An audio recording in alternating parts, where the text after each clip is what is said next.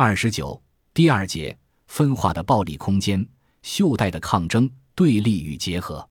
回去以后，这心里憋屈的没着没落，一寻思，不管咋的也得找现实说道说道。他说：“你爱咋咋的，有招想去，没招死去。你瞅瞅，你瞅瞅，人都是被这么逼出来的，所以根本不怪俺们东北人性格这么霸气，完全都是有道有理有根据的。这穷苦的老百姓的确谁都不容易，这统治阶级的霸权主义也都不咋的。东北人不是黑社会，作为当代大众文化修辞。”东北人都是黑社会，是一种源远流长的定型化想象，东北的彪悍民风为基础的。但在市场化语境中，这种暴力性格有时也会被东北人自身体认为严重的阶级分化的产物。借用美国华裔社会学家李敬军的表述，即是袖带的绝望抗争。根据李敬军的研究，在以东北老工业区为代表的中国经济社会的袖带。工人阶级的抗争，主要是出于社会分化过程中向下流动的绝望，以及对传统社会主义时期的社会契约遭到背叛的感知。因此，不同于阳光地带以广东为代表的经济发达地区的新工人，参照市场经济时代的法律契约进行的依法维权，袖带的抗争往往诉诸对公共秩序的破坏。李敬军所说的公共破坏 （public disruption）。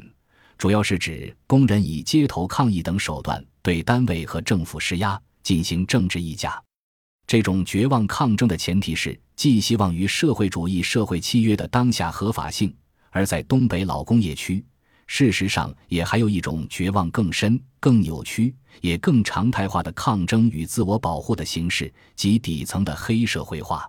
在《东北往事》所描写的那座城市里。一九九八年的江湖与八十年代甚至九十年代前期有着相当明显的断裂。一方面，之前的四年间，赵红兵团伙的主要骨干或在狱中，或逃往异地；另一方面，他们曾经的凶悍对手三胡子早已洗心革面，办了一家洗毛厂，为国营的毛纺厂做配套。在市场化改革中，毛纺厂像许多老国企一样处境艰难，工厂停产。超过三分之二的工人下岗，三胡子的洗毛厂因此失去依托，最终破产倒闭。他为了偿还拖欠的工人工资，向毛纺厂讨账，与腐败领导发生冲突，被迫重出江湖。于是，江湖中又多了已经消失六七年的三胡子团伙。团伙成员结构很简单，全部是三胡子以前工厂的职工和毛纺厂的下岗职工。在当代唯一执着于老工人题材的电影人、东北青年导演张猛的电影中，也不断出现类似的故事和人物，如二零一一年的《钢的琴》，通过季哥这个角色，以社会大哥的神采来复现产业工人的尊严；二零一四年的《胜利》，更是把这类大哥作为老工业区故事的中心人物。工人阶级的解体和黑社会化的底层空间的出现，构成了同一历史过程的两个方面。这是社会主义袖带最痛切也最内在的城市经验，但是九十年代后期兴起的具有黑社会性质的城市犯罪组织，并不能笼统的视为底层的抗争形式。越是有江湖地位的组织，其主要功能越是充当资本积累和竞争的工具。《东北往事》第三部中，使赵红兵团伙重树威望的南山之战，正是由两个城市的私人资本的冲突所引发。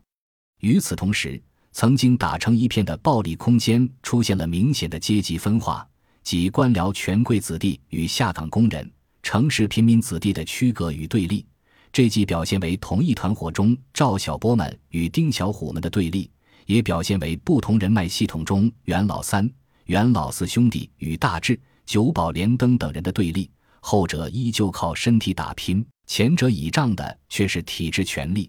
后者尽管斗殴本领更强，却必须在前者面前退让，否则便是一场社会最底层的人和权势阶层的对抗。大智和九保连登实施过多起恶性犯罪，皆能逍遥法外，却因为斗殴中失手杀了袁老四而被判极刑。连他们的江湖地位显赫的大哥张悦也受牵连被镇压。赵红兵为营救张月而竭尽心力。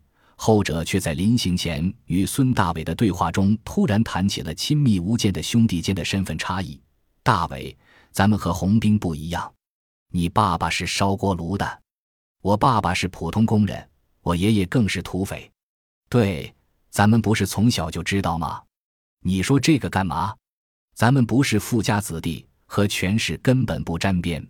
咱们能混到今天，都是靠自己打拼。这与其说是阶级意识的觉醒，不如说是从九十年代末的社会和符号秩序回溯建构的身份叙述。张悦在《东北往事》第三部的结尾被镇压。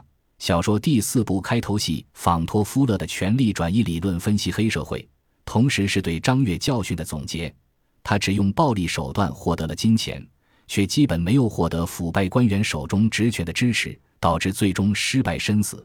因为暴力是低等权利，金钱是中等权利，腐败官员手中的职权是高等权利。只有结合高等权利。才算真正实现从古典流氓、拜金流氓到黑社会转变的全过程。